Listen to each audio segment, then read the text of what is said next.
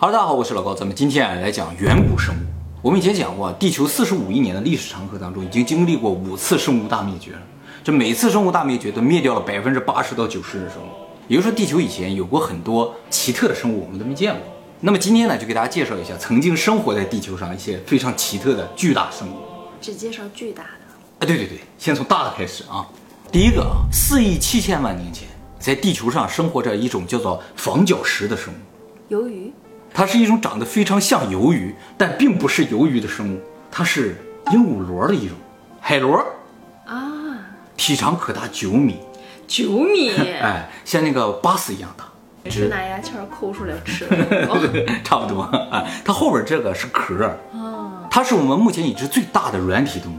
这种生物呢，主要生活在深海之中，吃一些其他的贝类啊、三叶虫啊那些东西。其实四亿七千万年前，那个时候海里边主要都是一些虫子。那么它呢，也被认为是当时就是四亿七千万年前那个时候地球上最大的生物。当时统治地球的是一海螺。那么这个家伙呢，大概是在四亿五千万年前灭绝的。那个时候呢，就是整个地球上第一次生物大灭绝。这一次生物大灭绝的原因呢，至今不明。呃，以前猜测呢是有一颗小行星撞到地球上，这颗小行星撞击地球时产生的威力啊，相当于一百亿颗原子弹爆炸的威力。一百亿，哎，一百亿颗啊，所以呢，直接就灭掉了大部分的生物啊。但是呢，在二零零五年的时候，NASA 研究发现啊，正好在第一次生物大灭绝的时候，银河系里边有一个超新星爆炸，就怀疑啊，这个第一次生物大灭绝跟超新星爆炸有关系。那超新星一爆炸，直接一道伽马射线照向地球，就掠过地球这一下子十秒钟，地球上百分之八十五的生物就灭绝了。其实大部分物种灭绝的主要原因就是它这照过来啊，就把臭氧层完全破坏了，所以紫外线就照进来，那些东西一点儿就不行。好，四亿年前啊，这时候地球产生了两种巨大生物，一个呢叫做雷蝎，也叫布隆度蝎子啊，是目前已知地球上最大的蝎子。这个家伙呢，目前我们只发现了一小块化石，是一块断腿啊，十厘米长。据此推测，这个蝎子能有一米长，它长得跟现在那个蝎子一模一样。后来呢，又在其他动物的一些化石上面找到了它的咬食的痕迹，结果呢，发现它可能不止一米长，最长的可能达到三米，可是跟现在的蝎子一模一样一。模一样。后面也有一个这样的尾巴，上面有毒的。它这个后边这个毒针就真的像我胳膊一样这么大。那为什么变小了呢？为什么变小了呢？这个蝎子其实和我们现在的蝎子有一个地方非常不一样。咱们现在蝎子都生活在沙漠里，对不对？它生活在水里。它为什么要生活在水里呢？就是因为体型特别巨大，在水里啊有浮力，它在那运动快，啊，在地上就不行，跑得就很慢，哎，所以蝎子就是因为要到陆地上捕食，所以渐渐变小。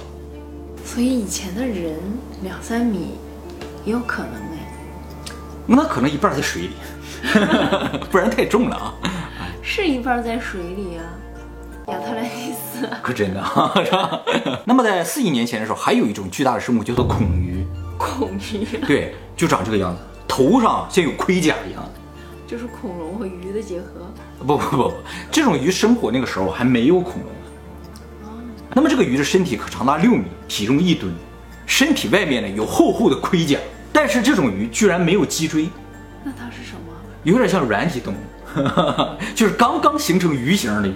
它呢是当时最大的鱼，我们现在最大的鱼是鲸鲨，体长平均都在十二米，比它要大。那么这个家伙比鲸鲨厉害的一点就是它的咬合力特别的强，达到七百五十公斤。那个时候海里的生物啊都有硬硬的壳，你没有超强咬合力啊，你咬不死它们，所以它们咬合力都很强。而且呢，推测这种鱼有超强的吸力，它能够在零点零二秒之内张开嘴，并在零点零六秒之内把食物吸到嘴里。也就是说，你的反应如果低于零点一秒，你就死定了。所以看你噗就吸进来了，就这么快。那么这种鱼当时在海洋当中是处于食物链的顶端的，也就是整个海洋里的一个霸主了啊。好，接下来呢，到八千万年前，这个时候呢，出现了世界上最大的鳄鱼。这个鳄鱼的名字啊叫恐鳄，啊，它跟恐龙也没有关系。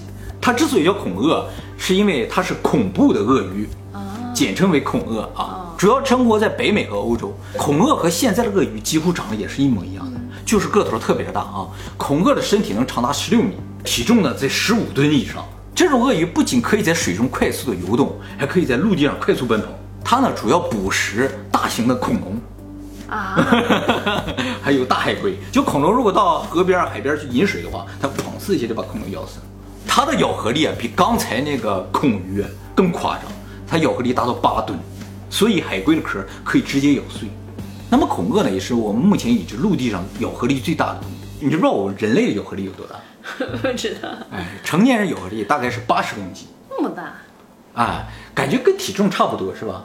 但其实跟体重没有直接关系。也就是说，二百斤的胖子，他咬合力也是八十公斤。啊 目前已知，呃，咬合力最大的人，那咬合力能达到一百三十公斤左右。小女生的咬合力也有七八十公斤，哎，所以不用担心咬不过别人。那么说到咬合力，就给大家介绍一下这个地球上现在活着的咬合力最大的动物啊。现在整个地球上咬合力最大的动物叫湾鳄，也是鳄鱼，它的体长可以达到六米，它的咬合力达到两吨。仅次于鳄鱼的呢，就是鳄龟。哎，你乌龟啊，乌龟的咬合力能达到一吨。那么仅次于鳄龟的就是斑点猎狗，咬合力能达到五百公斤。猎狗这种东西消化能力特别的强，动物的皮毛、骨头它全能消化掉，所以它吃的东西是什么都不剩的。像老虎、狮子吃完了还剩下骨架，它吃完了就真的什么都不剩。那么它们捕食能力也很强，消化能力也很强，所以生存力是极强的。但是呢，现在它们在非洲属于濒危物种。看有个 YouTuber 好像救了几个猎狗，哎，对，这种猎狗通常是不攻击人的，所以在非洲有人当宠物养。看它养真的挺像宠物。哎，对，这都是养着的，是不是很帅气？哎，那么比斑点猎狗咬合力低的呢，就是非洲狮。非洲狮的咬合力呢只有三百一十公斤，比非洲狮再低一点的是大白鲨，三百公斤。大白鲨的咬合力虽然没有那么强，但是大白鲨满嘴都是像刀片儿一样锋利的牙齿，所以它咬什么都一下就全都咬碎了。那么地球史上咬合力最大的动物呢？一会儿我们会介绍到啊。好，时间到了七百万年前啊，这个时候呢，地球上出现了最大的乌龟，叫远古巨龟。这种乌龟呢，体长四米，臂展达到五米，那么体重也达到二点二吨以上，样子呢非常像现在那种葛龟啊。葛龟我们以前介绍过。那么这种远古巨龟虽然体型非常巨大，但是它不是食物链的顶端，它会被远古的巨鲨呀、巨鳄呀，还有恐龙吃掉，所以它还是比较惨的。好，时间到六千八百万年前啊，这个时候恐龙可能快要灭绝了，但是这个时候出现了地球上最大的飞行动物——风神翼龙。还有名号呢，现在叫这个名儿啊，其实这个名字是我们给它起的，它的学名叫科查尔克亚特尔。它好特别啊，这个名字我以前说过，你记不记得？不记得。我以前讲水那个影片里提到说，在阿兹特克文明当中信奉的那个羽蛇神呢，就叫科查尔克亚特尔。哦所以这个风神翼龙就是羽蛇神，就是飞行的龙。哦，它的翅展啊可达十二米，它就站在地上，高度跟长颈鹿一样高，所以你就可以理解为一个飞行着的长颈鹿。这种风神翼龙啊，主要捕食小的恐龙，还有一些哺乳动物。哎，所以如果人生活在那个年代，人肯定是它捕食的对象。好，时间到六千万年前啊，这个时候恐龙已经灭绝了，但在地球上出现了最大的蟒蛇，这种蟒蛇啊叫做泰坦巨蟒，没有毒的，那就是活活勒死的那种。对对，把动物啊什么的捆死，然后直接把它缠死啊。二零零九年的时候，在哥伦比亚的煤矿中发现了二十八条这种巨蟒的化石，这二十八条当中啊，最长的一个长十五米，身体的直径达到一米，这么粗，那个蛇，主要捕食鳄鱼。一个比一个狠，目前世界现存的最大的蛇呢，叫网纹蟒，哎，体长达到九点九米。但是咱们现在这个蛇都细，粗度可能就十几厘米，它粗一米，太可怕了。好，时间到四千八百万年前啊，这个时候地球上出现了一个特别有意思的动物，这个东西啊叫安氏兽，身体啊长得像狼一样，嗯，但是长了四个蹄子，也就是说它长了一个狼的身子，却长了一个食草动物的腿，所以它就是传说中的披着狼皮的羊，它真的是羊，是吗？长这个样子。这个家伙的化石很少啊，目前发现了两块，有一块是头骨，这个头骨长八十厘米，就长得很凶悍。特别的凶悍，那它是食草还是食肉？杂食性动物。哎，通过这个头骨来判断，它身体长四米。那么这个家伙的这个祖先呢，一直不好判断。有人说它是狼的近亲，有人说它是羊的近亲，啊，但都有可能。但现在最近的说法说它可能是河马或者鲸鱼的近亲。鲸鱼？哎，对，所以究竟是个什么不知道。披着狼皮的羊哎。好，时间到了三千万年前啊，这个时候世界上出现了最大的猪——远古巨猪。这个猪啊，主要生活在欧洲和亚洲啊。这个远古巨猪和现在的猪长得很像，但是和现在的猪有一点不一样，就是它脸上有两个巨大的凸起，在颧骨这个位置，哎，非常可爱。这种动物非常的残暴，杂食性，什么都吃，而且互相吃。啊，是啊，所以在那个时候，如果人存在的话，肯定是它的食物。好，时间到两千五百万年前啊，这个时候地球上出现了最大的鸟，这个鸟呢叫桑氏维齿鸟，翅展呢达到七点四米。我们现在地球上现存最大翅展的鸟呢是信天翁，信天翁的翅展达到二点五米，也就是说它的翅展是两个信天翁那么大。那么这种鸟的化石，目前全世界范围只发现了一套，是在美国的卡罗莱纳国际机场修建候机厅的时候，在地里挖出来的。那么挖出来那个地层啊，在两千五百万年前，所以怀疑它是在那个时候生存的。而且这个地层以前是海洋，所以怀疑它是海鸟。这个鸟啊，有一个非常大的特点，就是它的腿特别的短，所以呢，它是不能够在海面上或者在陆地上起飞，它只能跳崖。哎。它如果看到鱼，比如说去捕鱼，但因为什么原因，一旦落到海上，它就再起飞不了。它只是拼命的游回来，游到路上，完了走上悬崖，然后再跳下去才能起飞。可能也正因为这个原因，一旦掉海里游不回来了，结果就变成化石。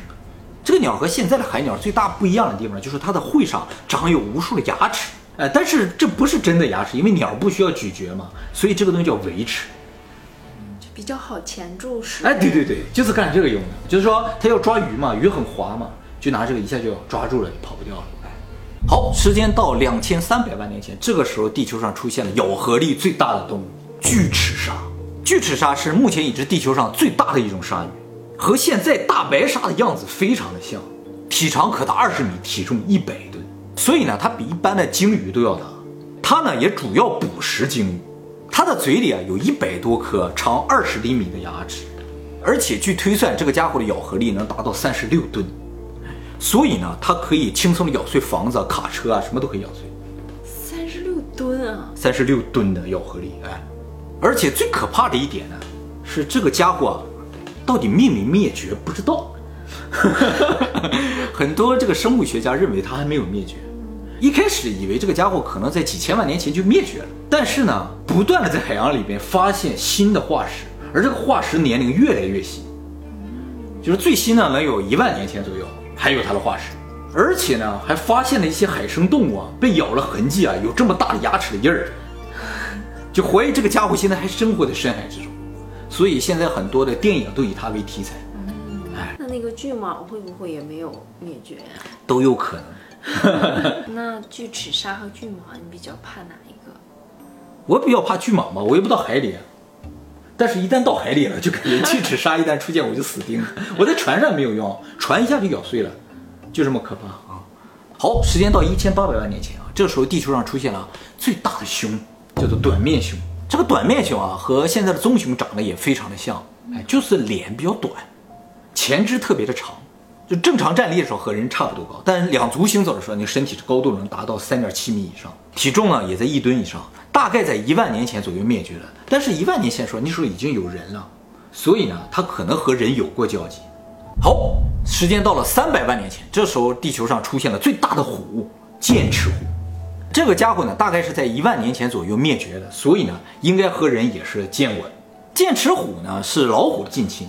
和现在老虎长得很像啊，不一样的地方呢，就是它尾巴特别的短，然后呢，断过尾的，对对对，然后呢，长有两颗特别长的这个犬齿，这两个犬齿啊，长三十六厘米，从眼睛的下面就开始了，大部分其实是埋在脸里边的，伸出来的部分可能也就不到二十厘米。这个家伙的化石啊，特别的多，甚至还发现了它的 DNA，所以对它的生态了解是非常多的。目前发现这种剑齿虎有三种啊，最小的一种呢叫纤细剑齿虎，中等大小呢叫致命剑齿虎，最大的叫毁灭剑齿虎，名起的都挺好的是吧？那么这种剑齿虎要比我们现在见到的最大的老虎要大不少。我们现在最大老虎的话，可能三百多公斤，它能大到将近五百公斤。那么也是目前已知地球上最大的猫科动物。这个家伙呢，主要捕食大型的哺乳动物，比如说猛犸象啊、短面熊啊，还有这个大地塔呀。哎它都吃呢啊！其实当时地球上哺乳动物都挺大的，所以它这个牙齿就特别适合。它的牙齿主要是用来切断气管的，然后放血的那些啊。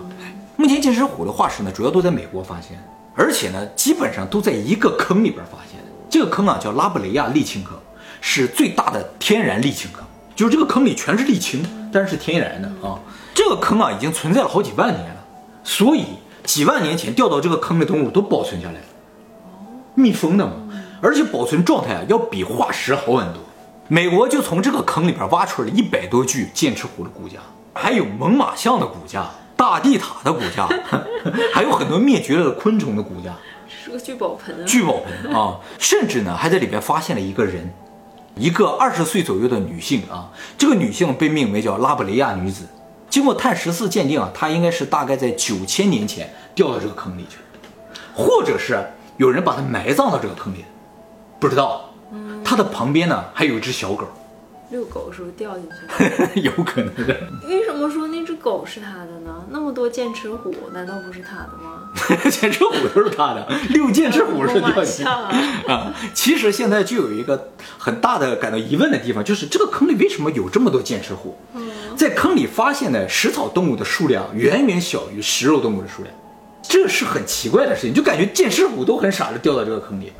那么推测呢，就是说，可能那个时候呢，食草动物已经很少了，就食物变得很少，出现了一个食草动物，啊，很多这个剑齿虎都扑过来要咬它，然后这个动物就拼命的跑，一结果就带着很多剑齿虎一起掉下掉进去了。哎，有这个可能，或者是有些食草动物，它就掉在这儿，然后飘在那儿，剑齿虎老远看见了，以为这是个食物，扑过去就掉进去了，就形成了一个天然的陷阱。这个沥青坑对于人类的考古学起到了非常重大的作用。哎。好，时间到一百八十万年前，这个时候地球上出现了最大的鹰，叫做哈斯特鹰。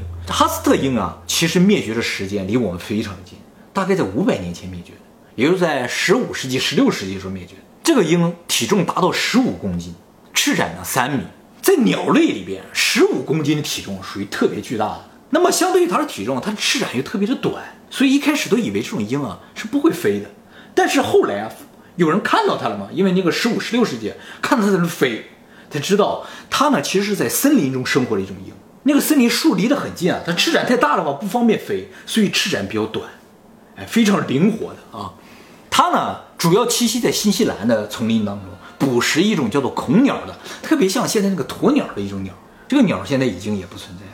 这个恐鸟的体重能达到四百公斤，它十五公斤的鸟捕食四百公斤的恐鸟。也就是说，四百公斤体重没有用，你脖子细照样不行。所以他们也有可能是可以捕食人类的。当初生活在这个新西兰的毛利人啊，他们到那儿的时候写了一些图腾啊，或者是对于远古一些巨兽的崇拜的一些像文献一样东西，就是提到了这种鹰。所以这种鹰可能对于人来说是相当大的威胁啊。这件事，哎，好，时间到了一百五十万年前，这个时候地球上出现了最大的陆地上的蜥蜴，叫做远古巨蜥。这种蜥蜴呢，生活在澳大利亚，大概是在四万年前灭绝的啊。